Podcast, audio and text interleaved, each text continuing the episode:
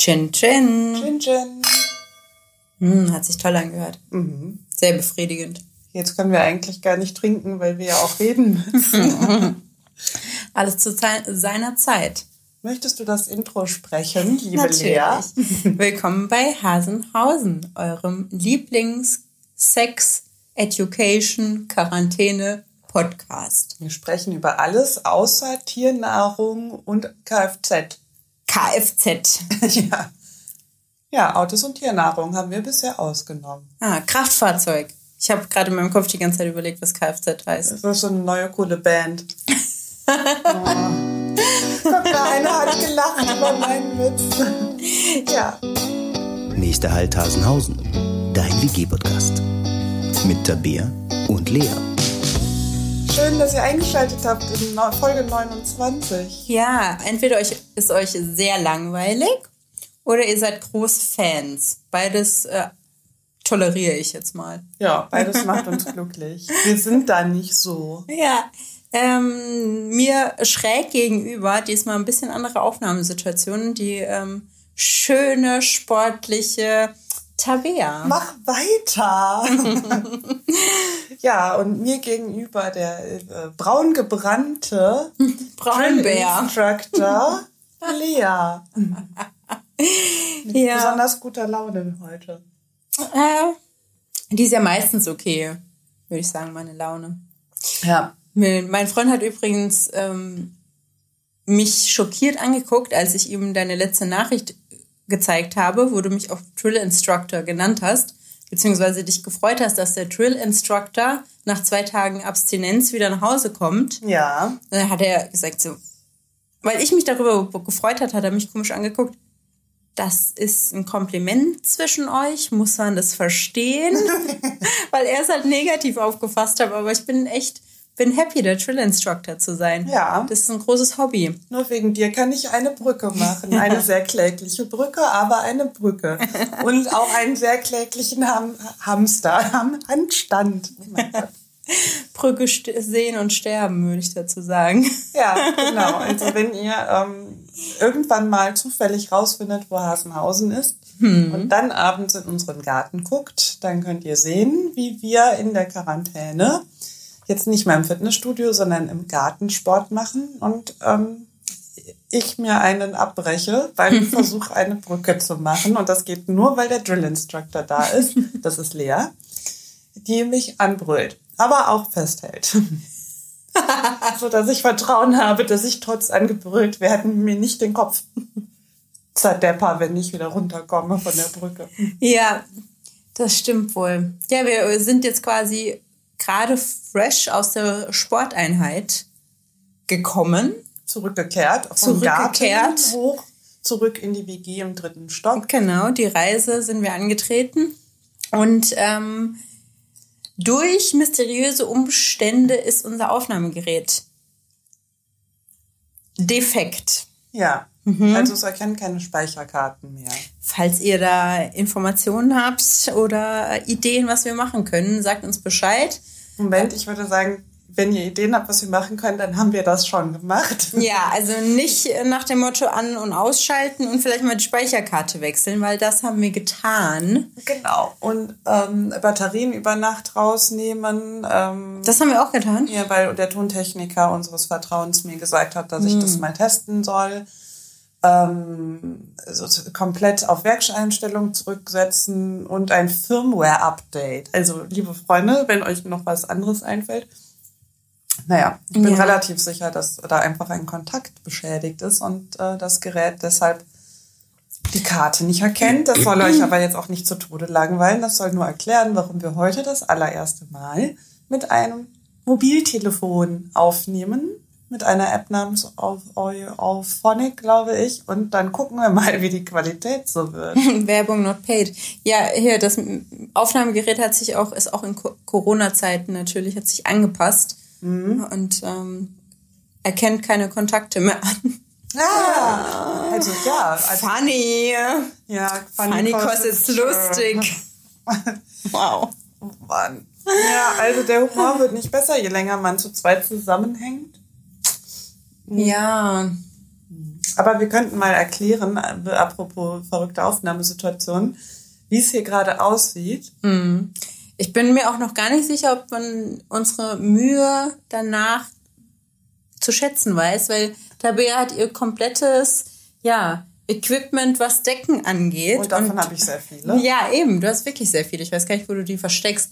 Plus Handtücher an unseren Deckenlampen befestigt und alles ist abgedeckt mit einer bunten, einem bunten Meer aus Decken und, Und Handtücher. auch Ach, und Handtüchern Kissen. und Kissen, ähm, damit der Ton für euch, liebe Hasenhausen-Fans, optimal ist. Ja, also optimal unter den Bedingungen, dass man mit einem Smartphone aufnimmt.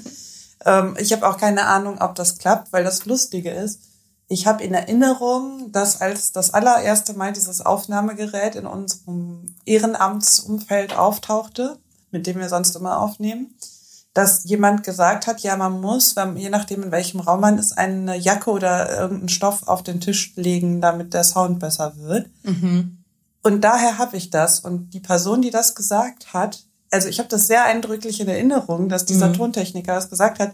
Der kann sich aber nicht daran erinnern, dass er das gesagt hat. Das heißt, es anscheinend findet es nur in meiner Fantasie Urban statt. Ja, genau.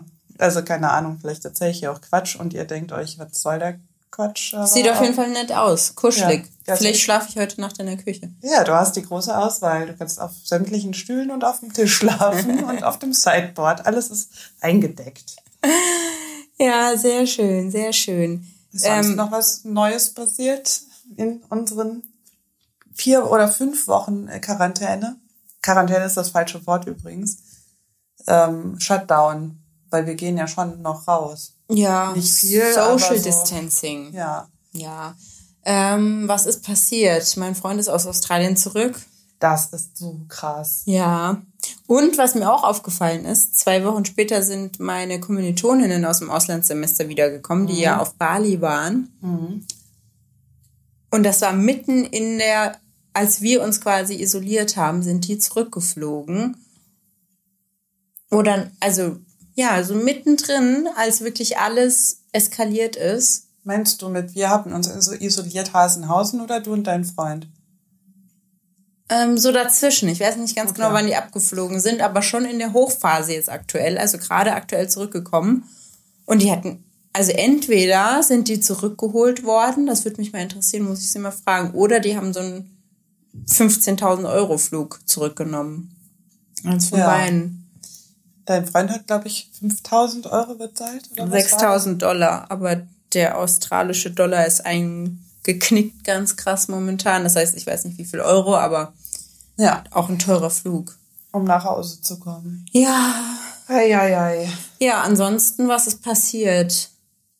Ähm, ich liebe Webinare von meiner Uni, aber nur die Seminare, bei denen ich das Video nicht anhaben muss, weil dann habe ich nämlich gebügelt und den Boden geputzt auf den Knien und meine Dokumente sortiert und ähm, Online-Bestellungen aufgegeben währenddessen. Mhm. So ging es mir in meinem äh, einen von vielen Studien, Studiums, Studien, oh Gott, wie geht's da, wie heißt das? Also als ich an der Fernuni studiert habe, da ging es mir genauso. Mhm. Da habe ich Vorlesungen entweder in der Badewanne geguckt, also ne, das war aber, das war ein Mit aufgezeichnetes. Video oder ohne Video? Das war ein aufgezeichneter, das Ach war, so, das es war war nicht das sehr live, okay. uninteressant. Ähm, oder ich habe die ganz laut gemacht, sodass man die in der ganzen Wohnung gehört hat. Also habe ich alleine gewohnt und habe dann dabei Hausputz gemacht. Hm. Und meine Lernstrategie damals war nämlich einfach jede Vorlesung siebenmal hören und dann konnte ich alles auswendig. Also ich habe Ah, dann das auch gut. keinerlei Notizen gemacht. Das ist richtig crazy. Ich bin also richtig abgebrüht geworden, so von Studium zu Studium, immer ein bisschen krasser. Und im Master habe ich einfach, ich, ich weiß nicht, vielleicht drei Seiten handschriftlich notiert. Das ist wirklich krass, weil, aber ich merke das schon, dass ich eine der wenigen bin, die sich immer handschriftlich Notizen macht. Aber die anderen schreiben dann schon mit dem Computer mit, oder? Ja, doch schon. Ich habe nichts aufgeschrieben. Mhm. Nichts. Ich habe auch mir die ganzen Unterlagen für die Vorlesung ausgedruckt, die Slides. Habe dann genau drei Vorlesungen lang im Master noch reingeguckt und dann habe ich irgendwann umgestellt auf, ich kann halt super gut audiovisuell lernen. Also man sagt immer, man muss herausfinden, was man für ein Lerntyp ist. gibt die Leute, die nur lesen können, die, die am besten hören und ich kann am besten Videos gucken. Hm. Ja, und dann habe ich mir einfach alle Videos 400 Mal reingezogen, aber habe halt dabei auch noch andere Sachen gemacht. Ja, Selbstbefriedigung. Zum Beispiel. Nee, dann, dabei kann ich wirklich nicht lernen. aber ich habe nicht versucht. Ich glaube, das wäre sehr abturnt. Statistik 1, 2, 3, Kommt 4 auf den 5. Prof an, oder? Ja, da gab es keine. An der Fernuni gibt es keine harten Profs. Tut mir leid, falls das jetzt jemand hört, der da äh, unterrichtet. Ach ja, Tabea, äh, ich, mir fällt nichts anderes ein, was momentan in Quarantänezeiten neu ist. Ich habe die Kaffeemaschine zweimal entkalkt, wie dir aufgefallen ist, weil es sehr laut war. Aber erzähl du doch mal, du bist schon ganz aufgeregt wieder hier neben mir. Ja, ich habe was Tolles entdeckt. Ich habe ein bisschen Angst, dass das sich nicht durchsetzt und einschläft. Aber, ähm, und ich weiß auch nicht, wie das skalierbar ist, aber die Grundidee hat mich ganz glücklich gemacht. Und zwar gibt es in Köln ja die Trinkgenossen, die, ähm, wo, das ist ein genossenschaftliches Projekt, wo jeder einen Anteil dran kaufen konnte. Ich habe eventuell auch eingekauft, weil ich unbedingt Barbesitzerin werden möchte. Und ich bin ganz abgelenkt, weil Lea sich meldet, als Ich wäre sie in der mich. Schule. Ich warte aber, bis du fertig bist. Okay, das dauert sehr lang. Ich möchte, weil, dann sag deine Frage und ich sag danach was. Das ist eine Anmerkung. Ja. Eine Anmerkung von ähm, Tabea nähert sich meinem Sprachgebrauch und meinen Sprachbesonderheiten auch an. Sie hat nämlich jetzt gerade gesagt, Divo. Und das finde ich ganz toll. Habe ich nicht wahrgenommen. Ich nehme das zurück. Also ich kann es nicht genau wiedergeben, wie die tatsächliche Grammatikregel lautet, aber ähm, umgangssprachlich sagt man ja im Dialekt manchmal ähm, statt die, die, die Person, jene welche, sagt man die, wo, umgangssprachlich. aber- aber, auch nur regional. Genau. Ne? Ja. Und das sage ich immer. Ähm, statt das ist der Typ, der, das manchmal sage ich dann, das ist der, der wo.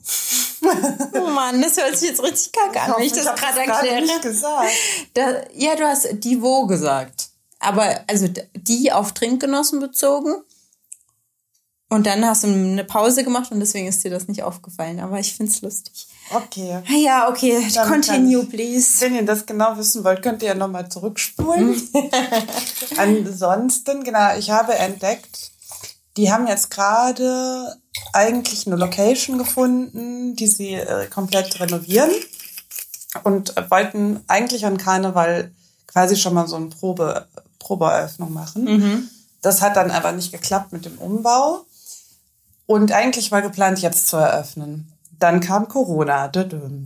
Und jetzt haben die sich überlegt, okay, jetzt können wir aber eigentlich noch ein zweites Mal verschieben. Was machen wir? Die haben eine virtuelle Bar eröffnet, die erste virtuelle Bar Kölns. Und die haben auf ihrer Webseite, also jetzt ähm, irgendwas, wo steht virtuelle Trinkgenossen oder virtuelle Bar.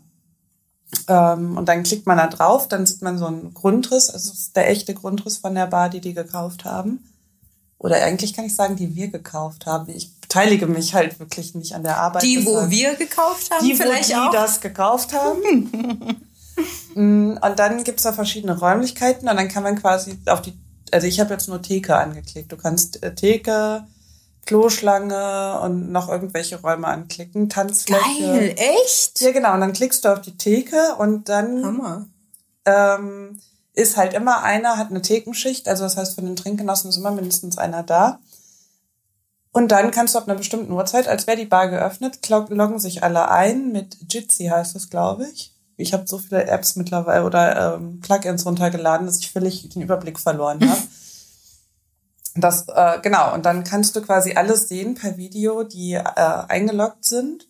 Und dann hat jeder sein Getränk dabei und alle unterhalten sich. Das heißt, das fehlt mir nämlich jetzt gerade in Corona-Zeiten, dieses, ich finde total toll, dass man mit Freunden sich per Skype treffen kann. Und ich habe ja auch ein, zwei Leute, mit denen ich Radfahren gehe, mit sehr viel Abstand.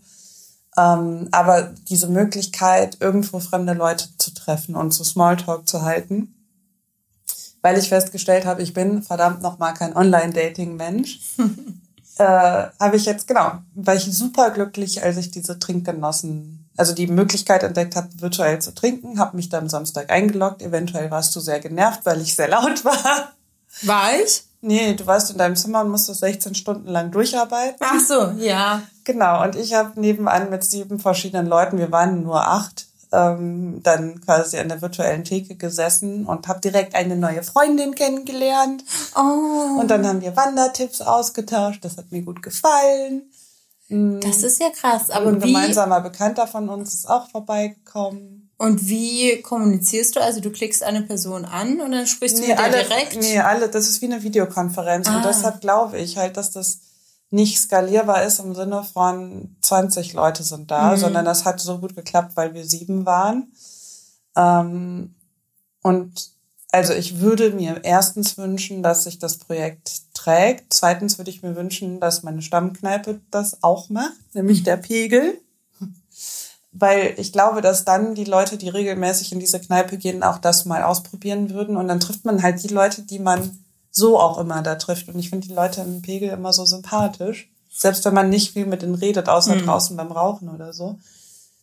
Ähm, aber ich befürchte, das ist nicht skalierbar im Sinne von mehr als sieben sind gleichzeitig anwesend. Mhm. Aber die Idee hat mich so richtig glücklich gemacht für den Moment, dass man auch in Quarantäne noch irgendwie neue Leute kennenlernen kann, aber halt nicht so datingmäßig, dass du jetzt sagst, okay, ich gucke erstmal im Online-Dating-Portal, da geht es mir explizit drum, jemanden kennenzulernen oder keine Ahnung, Chatroulette oder so, sondern dieses alle sind da, weil sie nicht alleine trinken wollen. Und wenn dann halt zufällig irgendwer nett ist, ist ja cool. Das hat mir super gut gefallen. Das war meine Lieblingsneuigkeit von letzten Wochenende. Und ansonsten habe ich eventuell Geld ausgegeben für ähm, eine Dating-App, also für eine Premium-Mitgliedschaft, weil ich gedacht habe, okay, ich habe so richtig schlimme Torschlusspanik bekommen. Das erste Mal, also klar, man hat das ja manchmal, wenn man, jeder hat so eine Phase, wo man denkt, ich hätte jetzt gerne, dass jemand da ist. Ich habe das immer sonntags. Aber jetzt wegen Quarantäne habe ich gedacht, scheiße, wenn das jetzt wirklich, manche Horrorszenarien sagen ja, das geht sehr lange.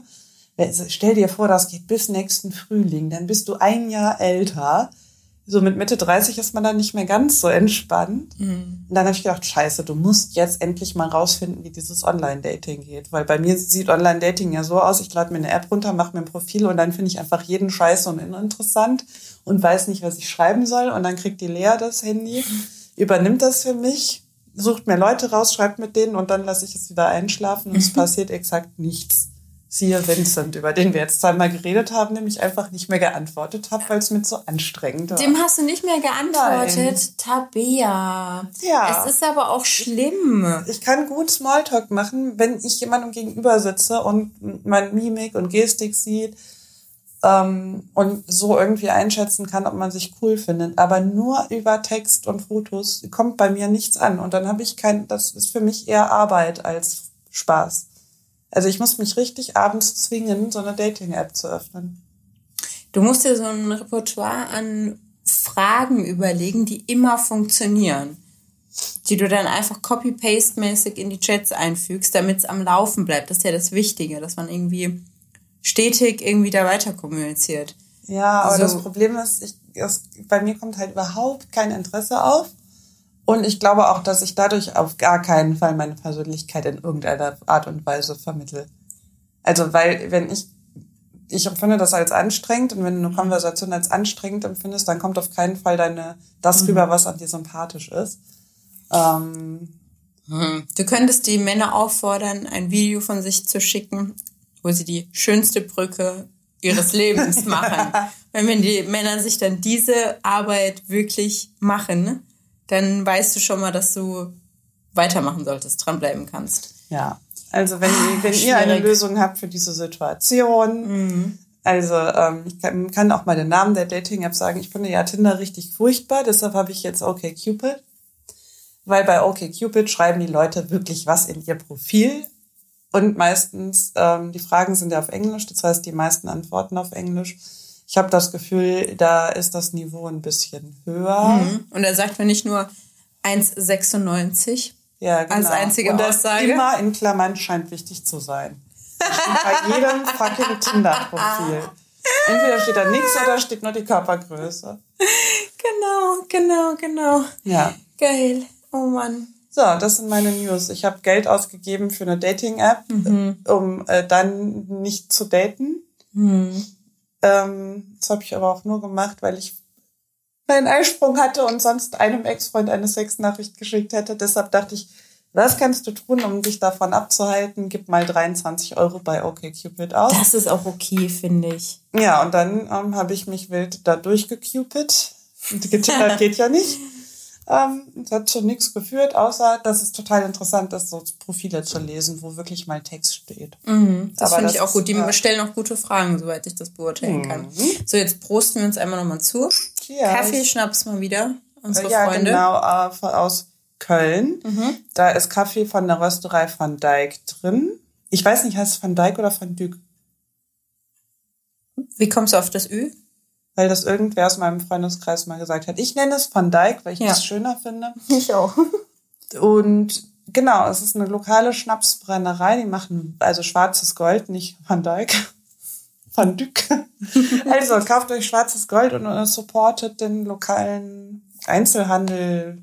Ja, Die kleinen, die kleinen äh, Unternehmen in Mhm. Köln. Ja, Tabea. Ich habe viele Fragen. Ja. Erstmal spürst du eigentlich auch so eine leichte Spannung und Muskelkater in deinem Kehlkopf. nein, Okay. Wir haben nämlich die Cobra intensiv gemacht. Gestern oder vorgestern? gestern. Gestern. Und ähm, wenn man das tatsächlich durchzieht, ich weiß ja nicht, ob Yogis unter euch sind, die richtige Profis sind, ähm, aber man soll ja schon so den Kopf in den Nacken machen und dann habe ich immer Kehlkopfschmerzen. Das ist interessant. Ah, vielleicht ist mein Hals verkürzt.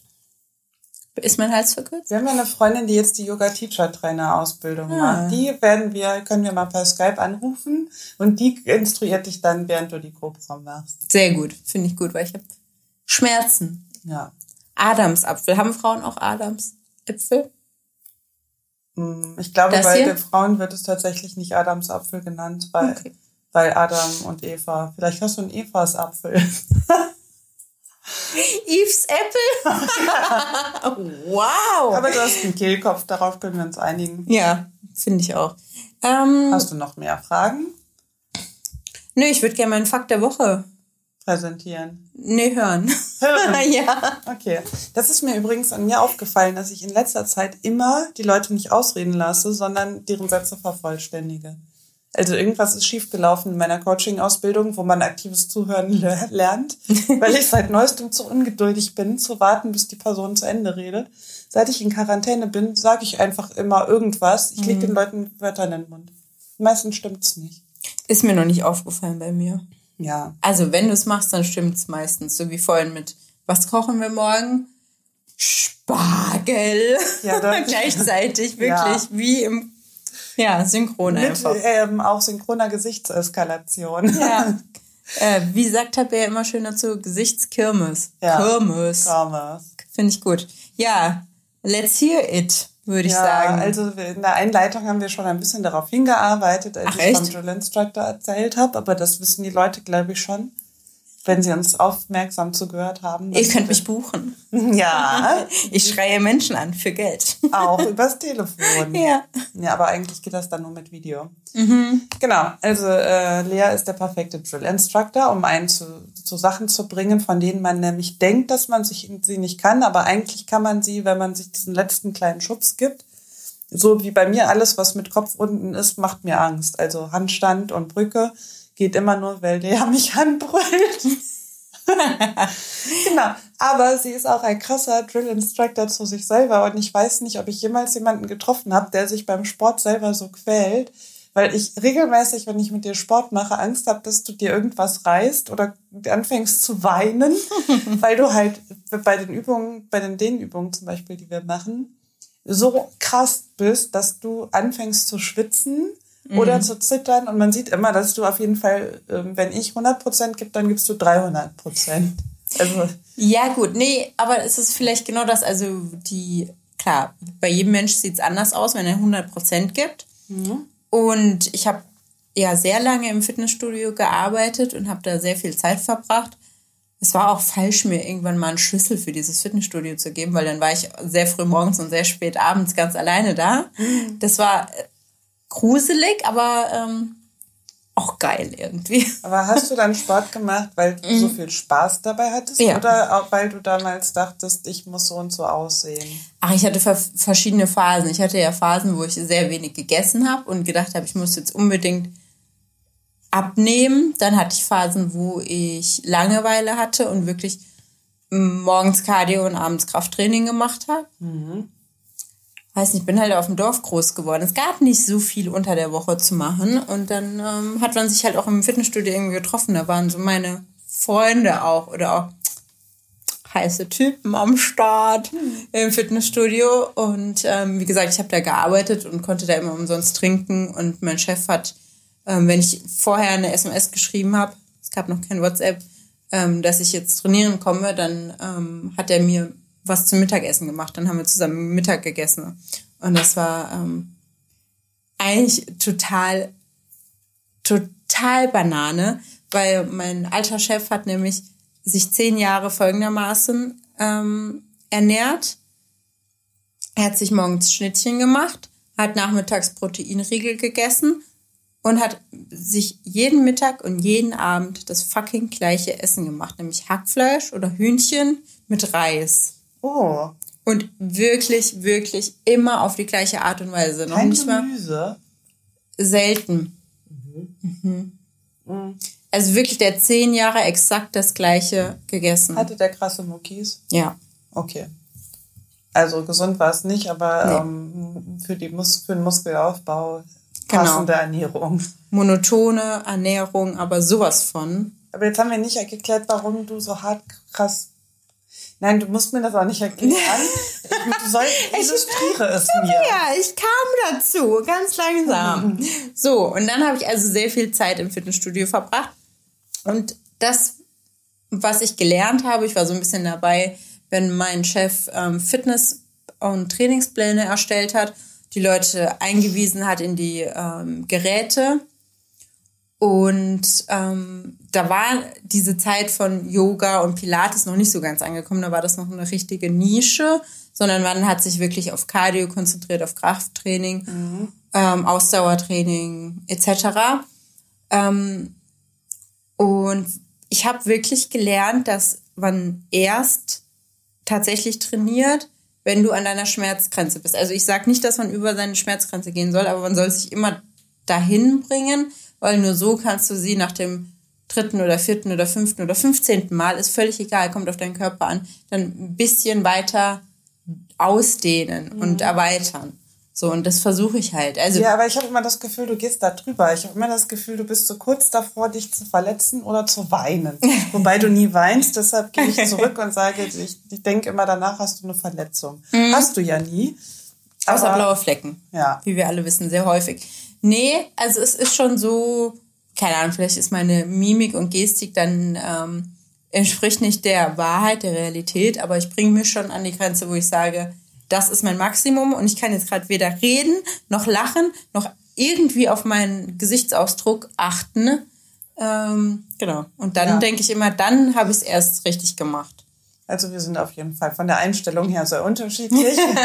ich brülle immer noch rum und wenn man, wenn man aus unserer Quarantäne-WG hört, ich hasse dich, du Fickerin, ich schreibe dir eine Hass-E-Mail, wie lang geht die Scheiße noch? Dann machen wir Sport. Und Lea macht nichts, weil sie an der Schmerzgrenze ist und nicht mehr gucken, nur noch äh, atmen kann. Ja, nur noch und atmen. Tabea muss ja ihre Wut rausbrüllen. Ja, das finde ich aber auch okay. Also wenn wir jetzt Ausdauersport machen würden, würde ich sagen, Tabea, wenn du noch Luft hast, irgendwelche Leute, die im Video sind und uns nicht hören können, anzuschreien, dann Vor allem fortlaufen. Genau, dann ist was nicht richtig. Aber wenn man ja, wenn man die die Beine hinter den Kopf nehmen soll, so gefühlt, dann ähm, kann man ruhig mal schimpfen. Okay. Das ist mein Fakt, ja. Mhm. Hm, schön. Ich habe einen ganz anderen Fakt. Ich dachte nämlich, du sagst, weil du vorhin gesagt hast, ich habe einen aktuellen Fakt, dachte ich, okay, wir haben gerade Sport gemacht. Tabea, nein, Lea erzählt was darüber, wie Tabea beim Sport ausrastet oder so. Nee, aber der Fakt ist trotzdem einigermaßen aktuell. Ganz anderes Segment, sage ich mal. Mhm. Die Tabea, die schneidet sich nämlich selbst die Haare. ja, nicht immer. Ich hatte jetzt mal kurz eine Phase, wo ich regelmäßig beim Friseur war, ja. um mir die Spitzen schneiden zu lassen. Ja, und jetzt in Quarantäne. Man geht auch zum Friseur, um sich die Schmitz, schmitzen, um sich die Schmitzen schneiden zu lassen. Wow. Ich bin ja groß geworden mit einer Mama, die das immer für mich gemacht hat. Ach und deshalb, so. als ich ausgezogen bin, habe ich gedacht, wie ich soll dafür Geld bezahlen? Moment mal, ich habe 24 Jahre lang kein Geld für sowas bezahlt. Das heißt, für mich ist das völlig unselbstverständlich. Und ich habe also ganz lange dann entweder meine Haare nicht geschnitten oder bin nur zum Friseur gegangen, um dann direkt so ein Komplettding zu machen mit mhm. Färben. Und dann muss es halt auch 100 Euro kosten, damit das irgendwie sinnvoll war, zum Friseur zu gehen. Und dieses Spitzenschneiden war für mich relativ neu, dass ich das regelmäßig gemacht habe. Mhm. Und das habe ich gemerkt, kaum war Quarantäne, war ich ganz glücklich, dass ich einen Grund hatte, das jetzt wieder selber zu machen. Ja, das, das schmerzt mich natürlich sehr als Tochter eines Friseurs, dass mhm. man das ja, gut. Also ich meine, du benutzt ja eine einigermaßen okay Schere. Das ich ist schon gut. Aber es ist Ach, eine extra Friseurschere. Ja. Okay, sieht man nicht. Also die ist schön schwer und man hat das Gefühl, die ist wertig. Wertig ist auch ein schönes Wort, finde ich auch. nicht günstig. Mhm. Ja. Und ähm, deswegen finde ich das okay. Aber prinzipiell sollte man sich die Haare nicht selber schneiden. auch du, äh, vorgestern kam Tabea dann zu mir und sagt, hier ist, hier ist was nicht richtig, komm mal bitte mit. Und dann habe ich dir noch so ein, ein überstehendes Härchen abgeschnitten. Ja, also eigentlich ja. kam ich in die Küche und habe gesagt, guck mal, hängt da eine ist da eine Strähne länger als die anderen? Also du gesagt, Jan, habe ich gesagt, du musst jetzt mitkommen, dann musst du das jetzt abschneiden. Ich folge ein kurzer durch, also da habe ich noch gedacht, oh, das ist gerade aber sehr befehlston, aber es geht auch nicht anders. Ja, das ist der äh, dieswöchige Fakt Dass über ich mir dich. die Haare schneide. Mhm. Oh, soll ich mal erzählen, wie das schiefgegangen ist? Ja, bitte. also es gibt ja sehr viele YouTube-Tutorials zum Thema sich die Haare schneiden. Und Echt? ich habe ja. Aua. Und dann habe ich mir ganz viele angeguckt zum Thema Spitzen abschneiden und ich bin da auch wirklich äh, ein bisschen schmerzbefreit, weil meine Haare ja nicht super glatt sind, sondern die sich immer ein bisschen wellen und dann denke ich mir, dann fällt auch nicht auf, wenn die nicht perfekt gerade abgeschnitten sind. Und ich schneide mir auch immer den Pony selber, weil der so schnell wächst, dass ich permanent alle zwei Wochen zum Friseur gehen müsste. Ähm, aber als ich damit angefangen habe, das äh, selber zu machen, habe ich dann angefangen, bei YouTube zu gucken, wer erklärt mir das am besten. Und habe aus Versehen, nachdem ich irgendwie sechs Videos durchgeguckt hatte, gedacht, ja gut, die gefällt mir am besten, dann nehme ich von der die Tutorials dann habe ich aber nicht das Tutorials für Spitzenschneiden genommen, sondern für Stufenschneiden. Ich habe es aber nicht gerafft. Und bei Stufenschneiden macht man nämlich nicht, man macht die Haare glatt und schneidet unten ab, sondern du machst die quasi so ganz, kämmst alle Haare nach oben, wenn du das selber machst, machst dir einen Pferdeschwanz quasi mitten auf der Mitte von deinem Kopf oben drauf, ziehst die Haare nach oben und dann schneidest du oben ab. Weil Oh Gott, mir wird schwindelig. Ja, und das habe ich gemacht. Und dachte aber, krass, oben ist ja echt wenig Haar. Wahrscheinlich, weil meine Haare so dünn sind. Das heißt, ich habe dann gedacht, okay, das bisschen, was du abgeschnitten hast, bringt nichts. Ich, dann habe ich nochmal gekämmt, alle noch nur oben ordentlich akkurat auf den Kopf, langgezogen, nochmal abgeschnitten. Hab die wieder runtergemacht, dachte, nee, das ist immer noch nicht kurz genug. Hab das, glaube ich, viermal wiederholt. Und danach habe ich erst fest, hätte man auch logisch drüber nachdenken können, dass die Haare ähm, wenn man die so nach oben kämmt, halt an unterschiedlichen Stellen abgeschnitten werden. Und dann habe ich mir halt viermal hintereinander einen Stufenschnitt verpasst.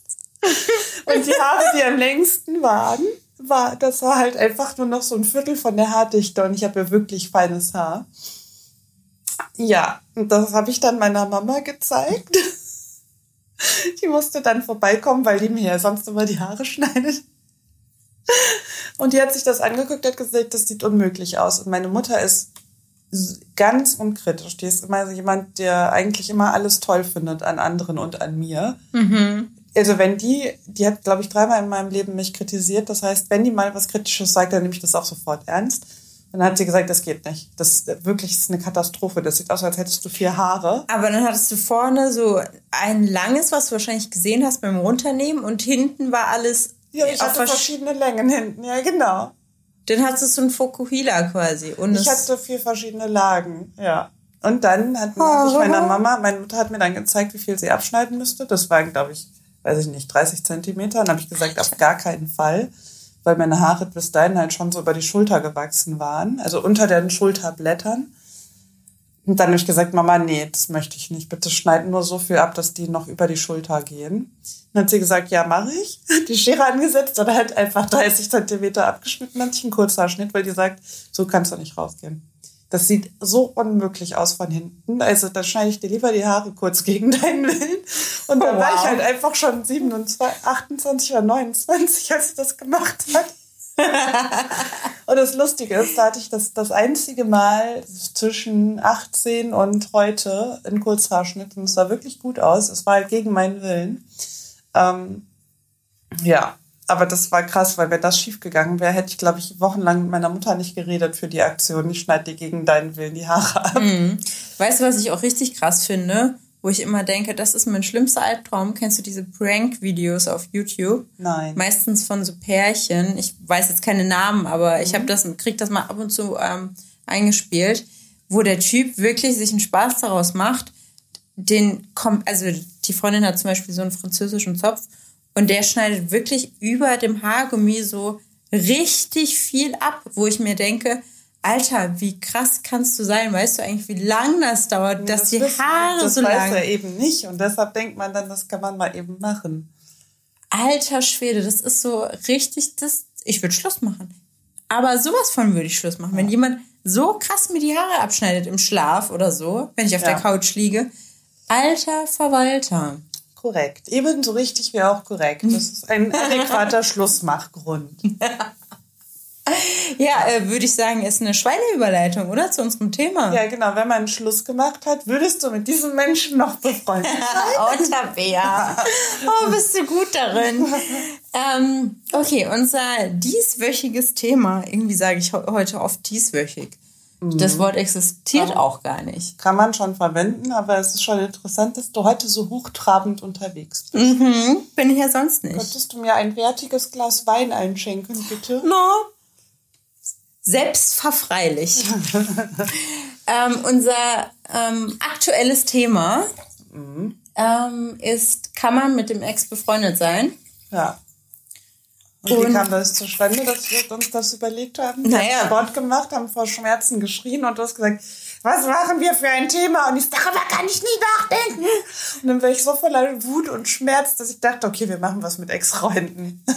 Ja, das, also Tabea muss immer kommunizieren dann in solchen Momenten und ich versuche in mich zu kehren. Es klappt meistens nicht, aber Ja, und Ja. ich muss brüllen und mich beschweren und aufregen. du bist halt der kommunikative Typ von uns beiden. Ich bin auf jeden Fall der nicht so kommunikative Typ. Was Sport angeht. Oder auch so. Ach so. Du kommunizierst auf jeden Fall mehr. Ja, äh, aber du kannst bessere Fragen stellen. Oh. Ja, mir fallen ganz oft keine Fragen mehr ein. Ich kann gut drei Fragen stellen und dann irgendwelche Anekdoten erzählen. Und Leute in Grund und Boden texten. Letzte Woche hatte äh, Tabea mit ihr einen von ihren Chefs. Boah, ich Gesprochen. hoffe, dass die das nicht hören. Sollen wir es rausschneiden gleich? Ich weiß noch nicht, was jetzt kommt. Naja, wir hatten ähm, ein Gespräch, beziehungsweise sie hat gefacetimed. Ähm, und ich habe mich dazu gesellt und dann haben wir Also uns... erst hast du im Hintergrund geputzt und dann hat Genau. mein Chef gefragt, was du da im Hintergrund... Nee, ich habe euch vorgestellt. Oder? Ja, genau, weil Ja. das ist ja auch dann eine komische Situation, weil er hat mich ja dann gesehen und dann Ja. war es halt komisch für alle Beteiligten. Naja, auf jeden Fall haben wir dann ähm, Smalltalk angefangen. Genau, und da ja? habt ihr euch so richtig gut ergänzt, weil ihr nämlich beide, wenn ihr Leute neu kennenlernt, Mhm. seid ihr beide so, als würdet ihr ein Verhör machen. Ja. Also nicht so viel von sich erzählen, sondern so, okay, und was ist dann passiert und wer ist das und was ist dein Hobby und was machst du nächstes Wochenende und ähm, Mhm. wie war deine letzte Beziehung, nicht letzte Beziehung, wäre jetzt ein bisschen krass, Mhm. aber ich sitze dann immer da, wenn du dich mit neuen Leuten unterhältst und denke, wo hat die die ganzen Fragen hier? Und bei diesem Chef halt auch so. Also man hat das Gefühl, der kennt alle Leute schon seit zehn Jahren, weil der einfach nach fünf Minuten die Leute ausfragt. Ja. Genau, und dann habt ihr euch wunderbar ergänzt. Nee, eigentlich hat er dich verhört und ich war ganz verwundert, weil sonst machst du immer das Verhör. Ja, genau. Und ich fand ihn auch direkt deshalb so sympathisch, weil wir das halt genau auf diese leicht überhebliche, nicht ernst gemeint, aber es kommt so rüber, als wären wir beide oder als wäre die Person dann super überheblich, weil wir dann sagen, so auch so ein bisschen teasen und dann halt so sagen, und äh, ich habe zum Beispiel zu deinem Chef ja gesagt, und die Gardine hinter dir, hast du die selber ausgesucht? So, ja. weil ich natürlich mehr über sein Privatleben wissen wollte. Und dann habe ich gedacht, das wäre so eine gute, ähm, auch Schweineüberleitung wieder. Und ich habe die ganze Zeit gedacht, das ist ei, immer ei, noch ei, mein Chef. Also egal wie gut man sich versteht, ja. Es gibt halt, selbst wenn man das nicht ausspricht, irgendeine Hierarchie und im Zweifelsfall hat der mich in der Hand. Ja, absolut. So. Kann ich auch verstehen. Ähm, und ich muss mich da auch echt selber unter Kontrolle halten manchmal. Mhm. Also ich mache das wirklich auch bei meinen Dozenten und bei irgendwie Menschen, wo man wirklich sagt, die haben ja vielleicht ein bisschen mehr Autorität als ich selber. Die haben ein Recht auf Privatsphäre. Ja, genau. Aber bei mir hat, das ist tatsächlich eine schöne Überschrift. Ähm, bei mir hat keiner Recht auf Privatsphäre erstmal, weil ich okay. werde alles hinterfragen. So, jetzt sind wir abgekommen. Von was hatten wir denn Aber davor gesagt? Warum, genau, wie sind wir denn bei, wir reden über Ex-Freunde. Wir haben das Thema noch nicht vorgestellt. Ja. Genau, wir haben gesagt, wir haben Schmerzen gehabt beim Sport und ich muss darüber kommunizieren und darüber sind wir darauf gekommen, dass wir über Ex-Freunde sprechen. Genau, ich habe das Thema vorgestellt, kann man mit dem Ex-Freund befreundet sein und dann bin ich irgendwie zu dem Telefonat mit dem Chef gekommen. Okay, Genau, das, ähm, ja. Hm, also das Thema habt ihr jetzt nebenher gehört. ich trinke nochmal und überlege derweil, wie ich dazu kam. Ja, es hm. ging darum, dass ich kommunikativ bin. Und du, dann habe ich gesagt, aber du stellst die besseren Fragen. Und dann kamen wir zu diesem Gespräch, wo du ausnahmsweise mal ausgefragt wurdest. Mhm. Wo du jemanden getroffen hast, der dir ebenbürtig ist. Aber das ist jetzt für die Podcast-HörerInnen wahrscheinlich nicht so interessant, nee. wenn wir uns gegenseitig erzählen. Und es erschließt sich auch nicht mir, wow, es erschließt sich mir nicht, warum ich dann ähm, von dem Thema darauf gekommen bin. Naja, ähm, Tabea hat ja schon noch Kontakt zu ihren Ex-Freunden. Mm. Teilweise. Ja, oder zu der Mutter von einem genau. Genau, oder zu den Müttern. Nie Stimmt, zu den Vätern, oder? Nee, zu ja. mehreren Müttern. Ja, das ist total interessant. Ich habe ein richtiges Händchen für Mütter. Mhm. Mhm, ich auch. Finde ja. Mütter toll auch. Ja, aber ähm, genau, also zu bis vor kurzem hatte ich zu mehreren Ex-Freunden Kontakt und dann hatte ich ja letztes Jahr, Ende des letzten Jahres, so ein Rant, dass ich einfach jeden Mann, der irgendwie sich ein bisschen daneben benommen hat, einfach aus meinem Leben gekickt habe. Aussortiert hast weil du die ich so lange so viel mhm. Verständnis für so viel Scheiße hatte, also auch Sachen, klar, Sachen, wo man, wo es cool ist, wenn man mal Verständnis hat, aber auch Sachen, wo alle anderen vielleicht gesagt hätten, Tabea, das ist, also, was, warum machst du das mit? Ähm, ich glaube, das ist manchmal auch so ein Psychologenthema, dass man immer versucht, alle zu verstehen und immer überzeugt ist, dass keiner, also ich zumindest, explizit sich denkt, ich will dem anderen was Böses oder ich will den anderen ausnutzen, sondern dass man, jeder hat bestimmte Gründe, warum er sich so entwickelt hat, wie er ist. Das heißt, ich hatte sehr lange sehr viel Verständnis. Mhm. Und aus irgendeinem Grund, den ich mir nicht erklären kann, das ist halt so richtig krass umgeschlagen äh, im November oder Dezember 2019. Und ich habe einfach angefangen, jeden, der so ein bisschen blöd zu mir war, aus meinem Leben zu kicken. Also nur Männer. Ja. Und eine Frau. Finde ich aber auch Männer. gut. Ja, genau. Gut. Und deshalb äh, hättest du mich letztes Jahr gefragt, hätte ich gesagt, ich habe zu fast allen Ex-Freunden ähm, noch ein freundschaftliches Verhältnis. Inzwischen hat sich das mhm. äh, geändert. Ja, ich glaube, das ist genau so eine Schwarz-Weiß-Frage, ähm, wie es irgendwie viele gibt, wenn es also um so Glaubensansätze geht. Ähm, und zwar, es gibt einmal das, ähm, ja, so ein bisschen die Abteilung, beziehungsweise die Menschen, die denken, es geht, man kann eine Freundschaft aufrechterhalten, mhm. beziehungsweise eine Freundschaft entwickeln vielleicht auch erstmal. Ja. Und die anderen, die sagen, ähm, nee, Ex-Freund ist Ex-Freund und das ist ein abgeschlossenes Kapitel. So, und es gibt nichts so dazwischen. Also ich kenne keine, ich habe keine Freunde oder Bekannten, die so dazwischen sind, die sagen, es kommt drauf an, man kann irgendwie so ein bisschen, wie auch immer. Mhm. Und ich hatte immer das Gefühl, bei dir war das auch immer so ein Auf und Ab vielleicht mit den Ex-Freunden, aber du hast es auf jeden Fall versucht. Ja. Ja.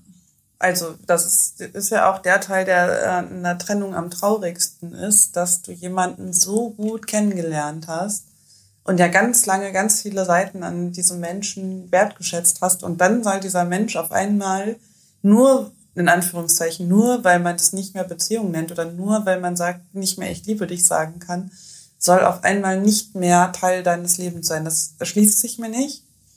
Ähm, deshalb habe ich immer versucht, das irgendwie hinzukriegen. Mhm.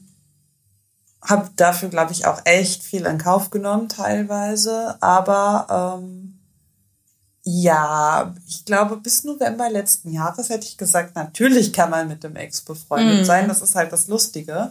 Hätten wir die Folge letztes Jahr aufgenommen, hätte ich einen ganz anderen Content geliefert. Und inzwischen ähm, würde ich sagen, man kann mit dem Ex weiterhin Kontakt haben, aber das ist keine Freundschaft.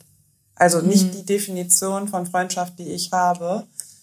Aber da habe ich direkt eine Frage. Mm. Was bringt dann der Kontakt dir oder der anderen Person? Weil ich habe das Gefühl, dass es oft so ein verstecktes sich warm halten oder quasi, wenn nichts geht, dann geht das vielleicht noch oder kann man das noch mal aufwärmen so.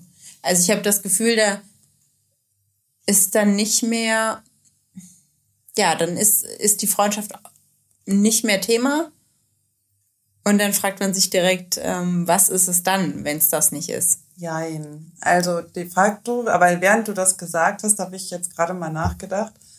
Ähm, zuerst hätte ich gesagt, die Personen, mit denen ich weiterhin befreundet war, hatten halt bestimmte Qualitäten, die ich nicht missen wollte. Mhm. Also das ist auch weiterhin so, aber ähm, das ist nicht alles. Weil mein das haben wir ja schon mal besprochen, mein Beuteschema ist hochbe hochbegabt. Ich finde selten Männer. Und hochbetagt auch. Hochbetagt. Am liebsten über 80. Und deshalb kann ich auch mit meinen Ex-Freunden nicht befreundet sein, die sind alle tot. Ja, und ich ähm. wollte letztes Jahr schon als Karneval hier äh, Hugh Hefner und seine Bunnies gehen. Ich wäre Hugh Hefner und du wärst das Bunny. Ja, nee, also hochbegabt meine ich nicht, sondern doch. Oh das Aufnahmegerät hat komplett ausgeschlagen gerade. Wow. Entschuldigung. Also ich meine hochbegabt. Also, und ich finde selten Männer, bei denen ich das Gefühl habe, mit denen kann man sich auf einem gewissen Niveau unterhalten. Ich habe da auch extrem krasse Ansprüche. Und dann, wenn dann Schluss ist, möchte ich, also das ist wirklich nur der, der, der erste Gedanke und du hast recht mit allem anderen, was du gesagt hast ich möchte dann diese Gespräche nicht aufgeben, weil mir das tatsächlich extrem fehlt. Das ist das, was ich immer nur bewusst mir gedacht habe, aber gerade als du gefragt hast, sind mir noch ein paar andere Punkte eingefallen, mhm. die ja vielleicht nicht ganz so cool sind. Ähm, aber du hast dich gerade gemeldet. Das ist jetzt so ein neues Ding. Ich melde mich hier. Ja. Nee, ich habe mich nur gerade gefragt, warum das bei Männern so eine Anforderung ist, dass die so hochbegabt oder so intellektuell eloquent sind etc., um auf so einem Level zu reden. Wenn ich das zum Beispiel auch nicht bin und wir uns sehr viel unterhalten und viele von deinen Freundinnen auch intelligent sind, aber wo ich jetzt nicht sage, mir ist aufgefallen, die Person ist hochbegabt. So, mhm. warum ist es dann bei Männern so extrem wichtig, dass sie also hast du dann das Gefühl, du willst dir was abgucken oder du bist dann erst auf dem Level, wo du dein, deinesgleichen findest? Oder warum ist, hast du an Männer so viel mehr Anforderungen als an Frauen? oder auch Freunde. ja. Ähm, ja, das haben wir eben ähm, beim Abendessen schon mal angeschnitten. Ich bin gewohnt in meinem Umfeld, also das habe ich mir sehr früh angewöhnt. Ich habe äh, irgendwann als Kind angefangen zu denken, ich muss immer die Kontrolle über die Situation haben, weil ich eventuell in einem etwas chaotischen Haushalt groß geworden bin. Also mit sehr liebevollen Eltern, aber ähm, es war halt chaotisch. Und mhm. an dem einen Tag hatten wir viel Geld und am nächsten Tag hatten wir kein Geld zum Beispiel. Mhm. Und meine Eltern haben auch immer ihre Existenzängste dann vor mir ausgetragen, so dass ich sehr früh angefangen mhm. habe zu denken, du musst klüger sein, erfolgreicher, mehr Kontrolle über alles haben, längerfristig planen. Ich weiß nicht, wann das angefangen hat. Ähm, sehr, sehr früh. Und ich gebe diese Rolle auch ungern ab. Ich, also ich ich mache es nicht bewusst, ich merke aber schon, dass ich sehr oft die Kontrolle im, über mein Umfeld in irgendeiner Art und Weise behalte. Manchmal wird es auch neurotisch. Mm.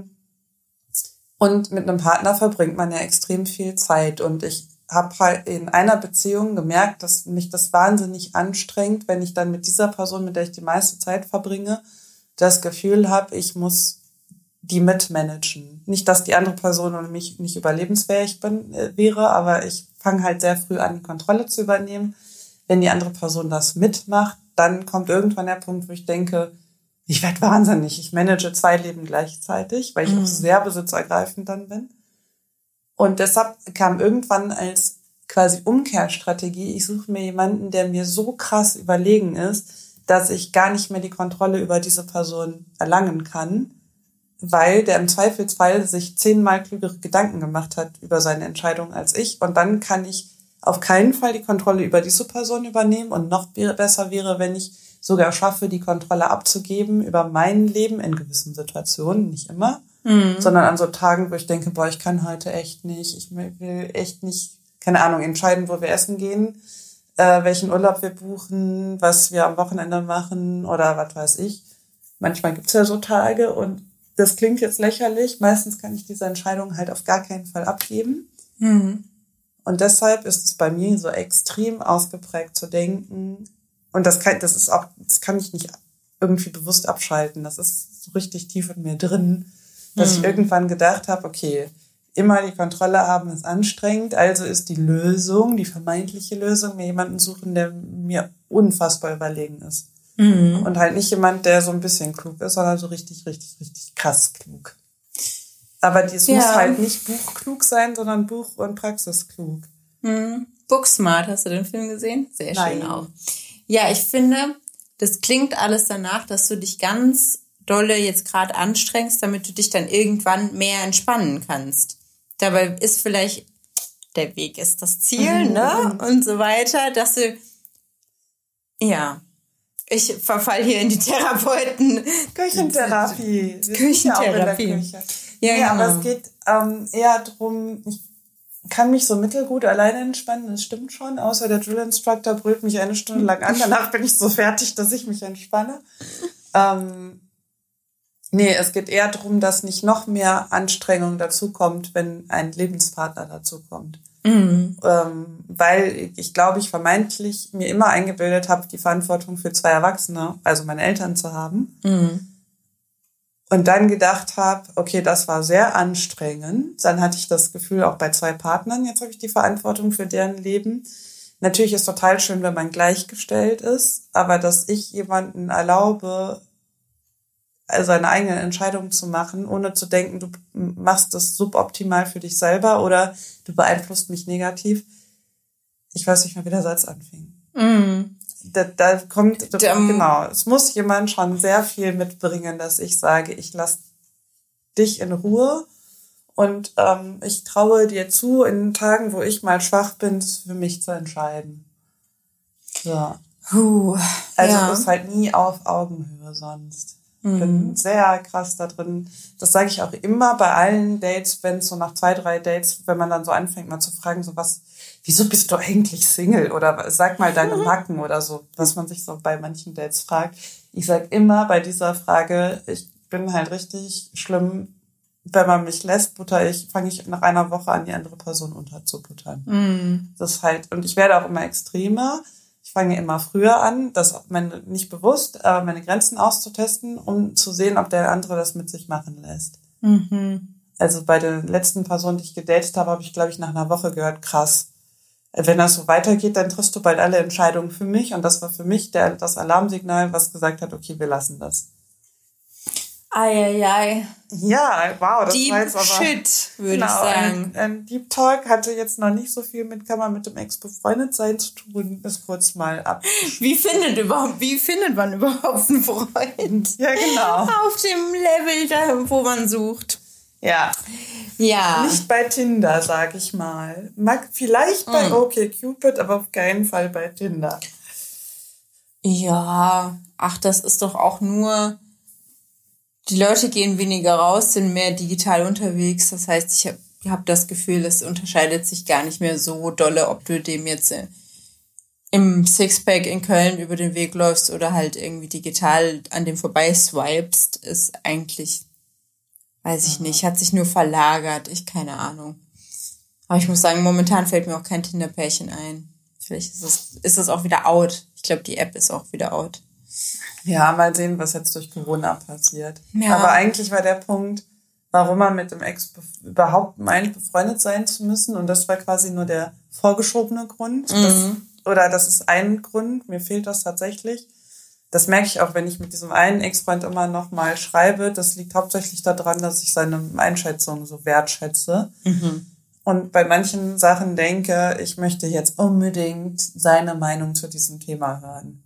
Krass, okay. Nee, ich glaube, ich, bei mir wäre es so, dass ich Phasen habe, wo ich denke, oder das auch schon sehr lange habe, ich kann nicht mehr Menschen kennenlernen und ich habe wirklich keine Zeit mehr zu verlieren und ich kann jetzt nicht diesen ganzen Be Beziehungsprozess ähm, nochmal von vorne anfangen, von kennenlernen, ne, hier Bist du bei Verliebtheits- Freunden oder Pärchen? bei Pärchen. Diese Verliebtheitsphase, dann Alltagsphase, dann weiß ich nicht, erste Streits und weiß ich nicht, Trennung und dann wieder von vorne. Ich kann, habe nicht mehr so viel Zeit, das alles nochmal durchzumachen. Deswegen verfalle ich ganz oft darin oder habe in der, in der Vergangenheit bin ich oft dazu übergegangen, das dann einfach, wenn irgendwas schiefgelaufen ist, mit dem Ex-Freund nochmal zu versuchen. Weil dann musst du diese Kennenlernphase, dann kannst du quasi direkt an dem Problem weiter Doktor, rumdoktoren und dann gucken, ob es diesmal vielleicht funktioniert. Und da fällt mir auch direkt wieder so ein scheiß Kalenderspruch ein, ähm, Sachen aufleben zu lassen oder es quasi eine zweite Chance mit dem Ex-Freund ist wie ein Buch, das du schon mal gelesen hast. Du weißt einfach, wie es ausgeht. So, das stimmt. Trotzdem habe ich es mir dann leicht gemacht, beziehungsweise in Phasen, wo mein Selbstbewusstsein nicht so gut war, habe ich gedacht, okay, die Person hat dir ja schon mal signalisiert, dass er dich ganz gut findet, dann versuchst du es vielleicht einfach nochmal, wenn gerade nichts anderes geht. So richtig, richtig, richtig dumm. So. Ähm, was aber auch dazu geführt hat, dass ich mit keinem, und ich kann es jetzt wirklich so sagen, keinem von meinem Ex-Freunden mehr Kontakt habe. Also Obwohl wir dachten, dein einer Ex-Freund hätte uns die Business Punk abonniert. Ja, das stimmt. Und falls du es getan hast, jetzt ist die Zeit, es zuzugeben, weil ich drehe langsam durch. Ja, also falls ihr die Folge nicht gehört habt, wir haben in irgendeiner Folge darüber geredet, dass unsere WG lustigerweise von Freunden als die Business Punk WG bezeichnet wird. Und kaum war die Folge draußen, vier Tage später hatten wir die Business Punk im Briefkasten. Und irgend, wir wussten nicht, wo sie herkam. Und irgendwann kam, Kam dann Schreiben, mal, ja. ka- genau, erzähl du. Ja, Lea? kam ein Schreiben, wo, ich, kann, ich weiß den Wortlaut nicht mehr, ähm, ja, hier XY hat dir ja vor kurzem die Business Punk, Business, Mag Business Punk Magazine abonniert. Ähm, möchtest du nicht selber, nach dem Motto, möchtest du nicht die Kontrolle über dein Leben zurückgewinnen? Ja. Äh, möchtest du das Abo nicht übernehmen, ähm, damit du uns weiterbekommst, damit Ja. du die Zeitschrift weiterbekommst? Und dann habe ich ihn gefragt und habe gesagt, sag mal, ähm, hat das was damit zu tun, dass du mir damals eine andere Zeitschrift abonniert hast, die eventuell im gleichen Verlag erscheint? Ähm, und dann ist das so eine Werbemaßnahme, hast du das veranlasst, was ist los? Und er hat halt gesagt, ist nicht. Und er ist wirklich nicht der Typ für Lügen. Und er kann es auch wirklich nicht. Deswegen ist es mir immer noch ein Rätsel, wo diese Zeitschrift herkam. Das finde ich auch richtig kurios, weil es halt auch so passend war zu dieser Folge ist rausgekommen. Und Ja. vier, fünf Tage später war die Zeitschrift da. Die geheime Hasenhausen-Community. Ja. Naja, aber besagter Ex-Freund, ähm, Ja. Besagter Ex-Freund. Das finde ich hört sich auch gut an. Hm, Du bist heute echt hochgestochen. Wir von uns zu Hasenhausen. Genau, mit dem ist es sehr freundschaftlich auseinandergegangen, glaube ich. Aber du hörst es ja, weil du hast es auch abonniert, deswegen kannst du auch mal sagen, ob das freundschaftlich auch für deine Seite war. Und mit ihm hatte ich relativ ähm, sporadischen, aber guten Kontakt, was aber momentan auch total eingebrochen ist. Deswegen, Ihr wart sogar auf einer Hochzeit gemeinsam, wo du mit deinem Freund noch nicht zusammen warst. Das war das, weiß ich nicht, wie vielte Date. Da stimmt, Mhm. warst du mit deinem neuen Freund nicht zusammen und hast den einfach mal mitgeschleppt. auf die, genau, auf die Hochzeit von, von meinem und meinem Ex-Freund gemeinsamen Paar, befreundeten Paar, die Ja, geheiratet genau. haben. Und mein Ex-Freund war Trauzeuge und ich habe mein, neuen, mein neues Date mitgenommen.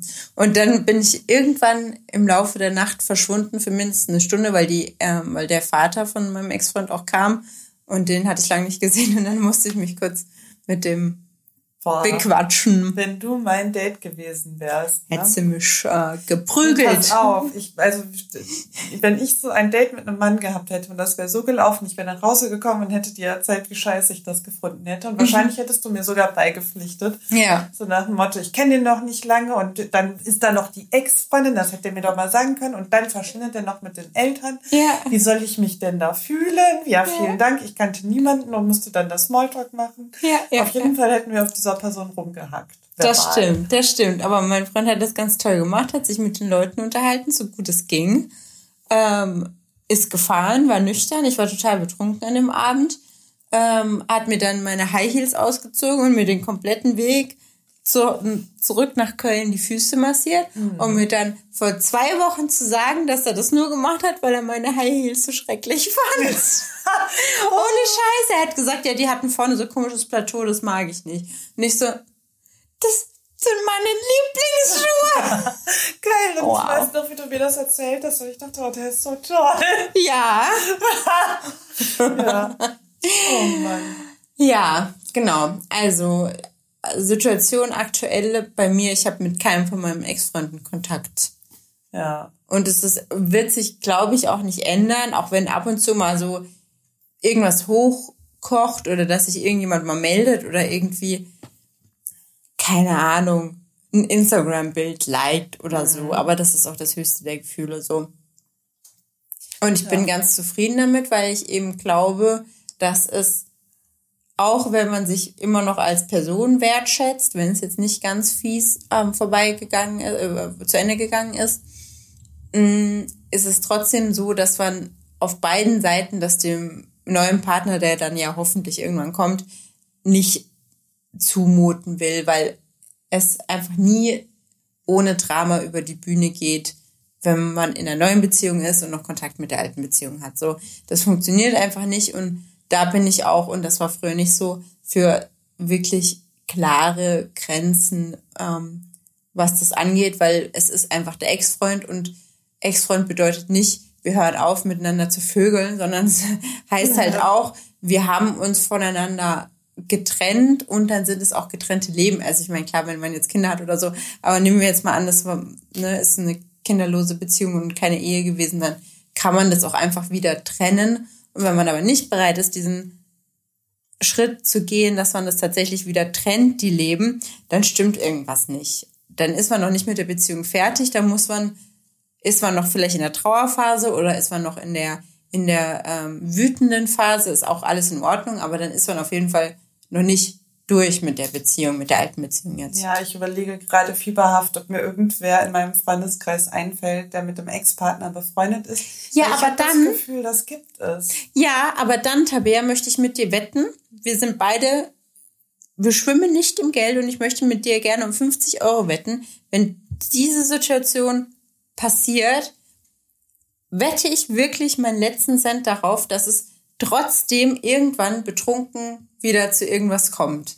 Ähm, meinst du Auf einer sexuellen Ebene. Meinst du im Zweifelsfall auch einfach nur so eine Nachricht, die man Ja. so so unter. Ja, okay. Genau, und es ist wirklich diese, dieses Potenzial, nenne ich es einfach mal. Das kann aber ja auch mit Freunden passieren, die nicht deine Ex-Freunde sind. Und dann kannst du ja nicht verbieten, mit jedem Kontakt zu haben. Ja.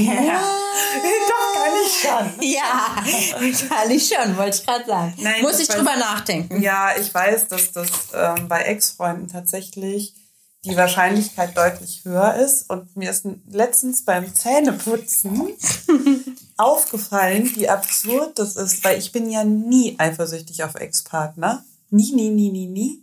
Ich, also ich kann darüber nachdenken, dass ich selber feststelle, dass bei all meinen Ex-Freunden auf jeden Fall immer noch die Chance besteht, wenn jetzt beide betrunken sind und man ist ein bisschen einsam, dass man, dass dann nochmal irgendwas geht. Einfach nur, weil man ja, das spielt auf jeden Fall mit rein, man weiß ja schon, wie der Körper des anderen funktioniert. Und man ist irgendwie eingegroovt. Und dann habe ich doch lieber statt einem One-Night-Stand irgendwie nochmal was mit meinem Ex-Freund, weil im Zweifelsfall ist es auch ein bisschen wertschätzender, weil man sich noch unterhält vorher und nachher. Auf- Also zumindest bei meinen Ex-Freunden ist das nicht wie bei einem One-Night-Stand, wo man denkt, ich denke ja dann immer, bitte geh, weil ich hasse es, wenn jemand neben mir schläft, den ich nicht kenne. Das ist für mich super, das ist für mich intimer als Sex. So, ich möchte aber gleichzeitig, finde ich es auch irgendwie scheiße, wenn man einen One-Night-Stand hat und dann geht man sofort danach.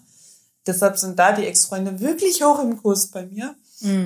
Aber dann Aber- ist es ja trotzdem nicht abgeschlossen. Nee, genau. Und Ja. jetzt, also jetzt kommt ja das Absurde. Ich weiß, dass das bei mir so ist, dass ich mit keinem einfach nur Freunde bin. Mhm. Und gleichzeitig bin ich überhaupt nicht eifersüchtig, wenn irgendwer sagt, er trifft sich mit seiner Ex-Freundin. Weil ich denke, ja, die haben es ja schon versucht, es hat nicht geklappt. Ganz offensichtlich wird es auch nicht mehr klappen. Mhm. Ist mir egal. Obwohl ich weiß, dass es bei mir anders ist und dass es bei vielen anders ist. Das ist total lustig. Ich bin eher eifersüchtig auf gute Ex, so beste Freundinnen und sowas. Mhm. Ich bin eifersüchtig auf alles. ja, ich, aber genau das, was du beschreibst, ne, die Schwelle ist natürlich dann nicht mehr so, ähm, dann nochmal zurückzugehen und dann doch nochmal Sex zu haben und keine Ahnung. Also ja, man hat schon einfach mal nochmal Sex, Mhm. wenn beide gerade Single sind. Oder auch wenn nicht beide Single sind, aus meiner Erfahrung nach. Mhm. Alle meine Ex-Freunde sind mit ihren neuen Partnerinnen mit mir fremdgegangen. Das macht auch ein bisschen was mit meinem Männerbild. Mhm. Oder auch dieses, ich hake halt Geschichten deshalb nicht ab, weil meine Erfahrung ist ja. da geht, wenn- könnte ja noch was Genau, gehen. ne? sonst wenn die jemand Neues haben. Ähm, aber wie gesagt, lustigerweise macht es überhaupt nichts mit meiner Eifersucht, wenn ich irgendwie in so einer Situation bin. Hm, was ist Mir- das für ein Mechanismus? Irgendwas in meinem Gehirn ist kaputt. Ja. Oder auch, man kann es halt nicht kontrollieren, ne? Wenn der andere sich weiter mit seinem Ex-Partner trifft, warum auch immer. Ich, ich bin, glaube ich, einfach eine Person, die sehr gegen Verbote ist. Und dann kann ich nur sagen, gut, die Person hat das entschieden. Ich kann jetzt eifersüchtig sein und mich quälen oder ich kann halt nicht eifersüchtig sein. Und das, was passiert, passiert trotzdem. Mhm. Ich glaube, das ist wahrscheinlich so mein Schutzmechanismus. Mhm. Und ich bin ja eh immer noch unentschlossen, ob ich Monogamie oder Polygamie besser finde. Mhm. Ja, Sehr interessant. Das hat mir jetzt sehr viel Stoff zum Nachdenken gegeben. Okay. Okay. Aber jetzt haben wir jetzt so zwei Fakten nur oder zwei Punkte von dem Thema angesprochen. Ja, aber auch sehr viel geredet. Ja, Ich würde jetzt gern so kurz Pause drücken. das geht sogar. Das geht sogar. Ja, also ich weiß nicht, ich bin, war lange der Meinung, dass ich Sachen verteidigen muss, Beziehungen verteidigen muss, ähm, einem Partner gegenüber, auf die ich sehr viel Wert gelegt habe. Mittlerweile bin ich aber auch so erwachsen geworden, dass ich sage, was ähm, man nicht will, was man dir tut, das tu auch keinem anderen zu. Wie geht das nochmal? Heißt das so das Sprichwort? Und weil ich halt eben so eifersüchtig bin, sehe ich auch, dass man mir dann genau den Spiegel vorhält und auch sagt, guck mal, du machst das. Das ist genauso auf einem anderen Level vielleicht oder irgendwie anders, aber doch genauso schmerzhaft vielleicht für mich. Deswegen ähm, bin ich eigentlich dafür, dass man es komplett sein lassen soll. Wie gesagt, unter Aber der du hast Prämisse, doch dass man. eigentlich nur uneifersüchtige Partner. Ja, das nervt mich auch richtig. Ja. Genau, aber wenn die dir nicht, nicht den Spiegel vorhalten, dann musst du ja eigentlich dein Verhalten nicht anpassen. Ähm, nee, aber die, also die machen das nicht, doch, hm, weiß nicht, das ist jetzt schwierig. Also die die kritisieren. Deine diversen Partner. Die, meine diversen Partner kritisieren meine diversen Entscheidung, Lebensentscheidungen. Nein, die kriti er kritisiert, er oder sie oder es kritisiert schon, dass ich eifersüchtig bin auf Menschen in ihrem oder seinem Umfeld, ähm, mit denen noch nie irgendwas ging, die aber einfach dem anderen Geschlecht angehören. Ja. So. Und gleichzeitig aber Kontakt mit Leuten habe, mit denen schon mal mehr passiert ist, die jetzt aber nur Freunde ja. sind. So. Deswegen ist das genau der Spiegel, wo ich sage, verstehe ich und muss ich auch unterdrücken. Bei meiner letzten Beziehung war das so. Ich habe meinen besten Kumpel, der besucht mich. Wir schlafen in einem Bett, wir machen Sachen zusammen. Das ist mir sehr wichtig und ich möchte das we und ich akzeptiere auch, dass er diesen Beschützerinstinkt für mich hat, der mein, den mein Freund nicht hatte. Mhm. Vielleicht auch einfach von, ja, von der Statur her mhm. dann einfach in der Lage war oder sich in die Lage gebracht hat, dass er im Club sich vor mich gestellt hat und Dein hat gesagt, genau, ja. äh, sorry, bis hierhin und nicht weiter und zwar keinen Schritt weiter und halt auch so die Gestalt hat, wo man sich dann denkt, okay, versuche ich lieber auch nicht mehr. Fand ich immer ganz gut. Mittlerweile sage ich, möchte ich aber nicht mehr, auch wenn er das immer noch macht, möchte ich nicht mehr, weil das einfach das Falsche signalisiert. Mhm. So, das hat aber so langen Reifeprozess erfordert, ähm, weil das ja super ähm, egoistisch ist, diese Bestätigung zu wollen Mhm. Aber nichts dafür zu tun quasi oder nicht die Gegenleistung zu bringen. So. Und deswegen ist die Lage jetzt gerade so, dass ich sage, keine Ex-Freunde oder Ex-Affären im Leben, wenn man ähm, das nicht auch auf der anderen Seite akzeptiert. Freund, der sich verhält wie der Partner? Mhm. Auch nicht mehr. Ja. Ne? Also klar ist er noch ab und zu präsent, aber nicht mehr in dem Ausmaß, dass ich sage, ich bestehe darauf, dass das genauso ist wie vor zehn Jahren, als wir noch nicht mal an eine ernsthafte Beziehung gedacht haben, alle. Ja. Ähm, ja. Okay. Punkt. Ja, also du bist für mich äh, 0 oder 100 oder ja. schwarz und weiß. Ja, ne? immer sehr in meinem Leben, ja. ja. Und ich warte Puh. immer noch auf die Lösung, wie das geht, dass man mhm. ähm, sich den Teil beibehalten kann, wo ich denke, jetzt habe ich endlich mal einen Gesprächspartner gefunden. Also ich mag mhm. auch mein, meine Freunde, aber diese, wie das klingt, meine Freunde sind nicht so intelligent, das meine ich nicht. Alle meine Freunde sind ambitioniert und intelligent und äh, spannende Menschen. Aber wenn man jetzt zumindest die zwei letzten Ex-Freunde anguckt, das war schon echt crazy, auf welchem Niveau die von der Intelligenz her waren. Also ich meine, der eine hat einen hat einfach mal eine Formel erfunden, zur, die, äh, eine mathematische Formel, die mehrere Professoren nicht mal eben nachweisen konnten, sondern wochenlang darüber gesessen haben, bis sie gesagt haben, das stimmt, um ihn dann auf eine Konferenz nach Norwegen zu fliegen, wo er der ganzen Welt diese Formel präsentiert hat, die dann ein anderer... Von reden wir? Ich bin total Von verwirrt. dem, der hier schon mal betrunken im Treppenhaus saß. Ach, echt? So, also das Niveau. Und ähm, der hat auch, also mehrere. Der ist auch beim, der hat auch ein hochbegabten Stipendium bekommen. Der hat auch, ich weiß nicht mehr, was bei seinem IQ-Test rauskam, aber irgendwas krasses. Und der ist halt einfach, das ist auch das, was mir zum Beispiel bei diesem Ex-Freund extrem fehlt. Das ist ein wandelndes Lexikon. Mhm. Egal, was ich für eine verrückte Frage in meinem Kopf hatte, ich habe dann äh, irgendwas, keine Ahnung, warum sieht der Mond heute so aus, konnte der mir beantworten, ohne mhm. irgendwas nachzugucken. So, mhm. und wir haben zum Beispiel immer Astrophysik-Spaziergänge gemacht, wo ich irgendwelche astrophysikalischen Phänomene ihnen gefragt habe. Und ich finde, richtige Intelligenz zeigt sich dadurch, dass du etwas auf so erklären kannst, dass es auch ein Kind versteht. Mhm. Und der hat es immer richtig anschaulich mit Bildern und kleinen Geschichten gemacht, so dass Astrophysik halt ganz einfach greifbar wurde. Ähm, so, der war halt richtig krass. Und das ist halt etwas, wo ich sage, das fehlt mir. Ähm, plus eine gewisse Vertrautheit, die man mit diesen Personen hat, weil ich schon, wenn ich in einer Beziehung bin, ist ja bei den meisten so, ist das die Person, die so viel mehr über dich weiß als auch deine Freunde, dass ich das, solange ich keinen neuen habe, auch nicht loslassen kann, sondern dann, wenn ich was richtig krasses habe, mir es richtig schlecht geht oder ich richtig krasse Ängste habe oder irgendwas herausragendes in meinem Leben passiert, dann erzähle ich das immer meinem Ex-Freund. Weil Mhm. ich das nicht so gut aufgeben kann, dieses Vertrautheitslevel, weil dann halt ganz lange erstmal keiner mehr kommt, der da ranreicht. Mhm.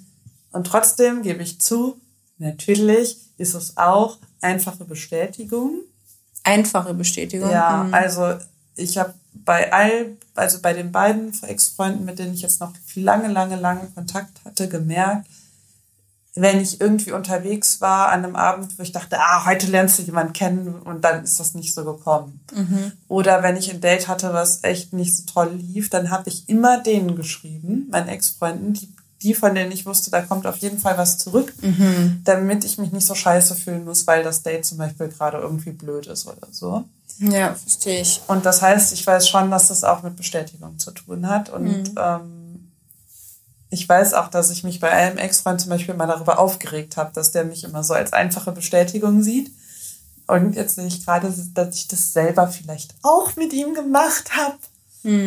Ähm, ja, und insgesamt würde ich sagen, die Antwort auf die Frage, kann man mit dem Ex befreundet sein, ist auch aus meiner Sicht nein, wenn man die Definition von Freundschaft zugrunde legt, die, die ich habe, sondern es ist halt irgendeine seltsame Art von Kontakt halten, aber nicht das, was Freundschaft für mich ausmacht, nämlich, dass man weiß, man kann sich auf den anderen verlassen, wenn was ist, man erzählt sich gegenseitig, also man hält sich regelmäßig auf dem Laufenden und sei es, dass die Abstände alle fünf Monate sind, aber es besteht ein gleichgesinntes Interesse ähm, und man will dem anderen nur Gutes, man verletzt sich selten und also es passiert in guten Freundschaften nicht so oft. Das trifft alles auf. Und man geht, im Zweifelsfall hat man selten den Gedanken, miteinander ins Bett zu gehen. Ähm, ja, das heißt, das ist keine Freundschaft, das ist irgendein komisches Zwischending. Ja, das denke ich auch. Und ja, wahrscheinlich, wenn beide, also sowohl einer der Ex-Freunde als auch, ich sag jetzt mal in meinem Fall ich, beide eine richtig ernsthafte Beziehung, neue Beziehung hätten, wo beide richtig glücklich sind, dann würde wahrscheinlich automatisch das auch einschlafen. So traurig das ist. Genau, und ich glaube, wenn es eine wirkliche Freundschaft nach der Beziehung gewesen wäre und nicht nur eben dieses Bestätigungs- und Warmhaltding, dann könnte man auch diese Freundschaft weiterhalten, wenn beide in, in wirklich ernsthaften Beziehungen sind, wo auch die Partner vielleicht die Person kennen und wo man all, wo alle miteinander cool sind. So, Ja. wenn das das Level ist, dann sage ich ja, okay, sehr super, gerne. Super, super. Ja, ich kenne keinen Fall, wo es so ist, aber würde ich gerne Ja, ich kennenlernen. frage mich die ganze Zeit, ob das bei meinen Eltern so ist, weil die, ähm, meine Mutter, als die geheiratet, äh, mein Vater geheiratet hat, war ja ihr, ihr Ex-Freund der Trauzeuge.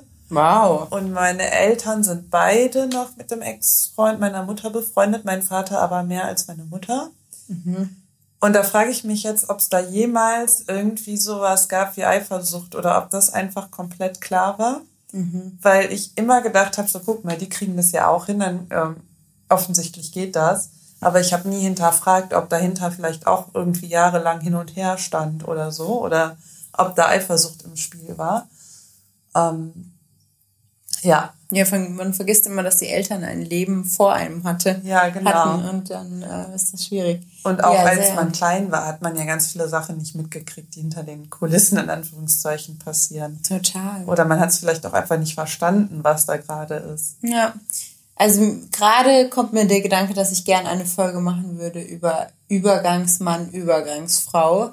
Weil Ja. ich finde, das gehört, spielt auch damit rein. Das kann der Ex-Freund sein, es kann auch eine ganz andere Person sein. Aber das ist auf jeden Fall auch ein Phänomen, was ich könnte schwören, die meisten schon mal bei sich selber, Ja. also, ne, dass man das selber gemacht hat, gesucht hat oder selber war. Ja, Ja. das ist auch ein richtig Puh. harter Satz, den meine damalige Therapeutin zu mir gesagt hat, als ich dir erzählt habe, dass äh, da ging es um den Mann, dessen Namen ich nicht mehr nennen darf. Weil der Drill Instructor sonst sauer wird und ja, genau, ähm, sehr böse Name guckt. In WG verboten ist. ähm, ist auch über ein Jahr her. Ähm, ich weiß auch gar nicht mehr, warum ich da bei meiner Therapeutin war. Also man muss dazu wissen, ich gehe da nicht regelmäßig hin, sondern so zwei, dreimal im Jahr, wenn was Akutes ist. Und die hat mir gesagt, ist ja schön, dass du für diesen Menschen so viel empfindest, aber ähm, es gibt Menschen, die brauchen, um sich von einer Trennung zu erholen, eine Übergangsbeziehung. Mhm. Und ich habe genau. in dem Moment nicht gecheckt, was die mir sagen will. Ich habe gesessen, aha. Und ich bin nach Hause gegangen und habe gedacht, ach du Scheiße, du bist die Übergangsbeziehung. Mhm. So, das hat ja. einfach, ich glaube, weil ich es nicht hören wollte, hat es sehr lange gedauert. Mhm. Ja.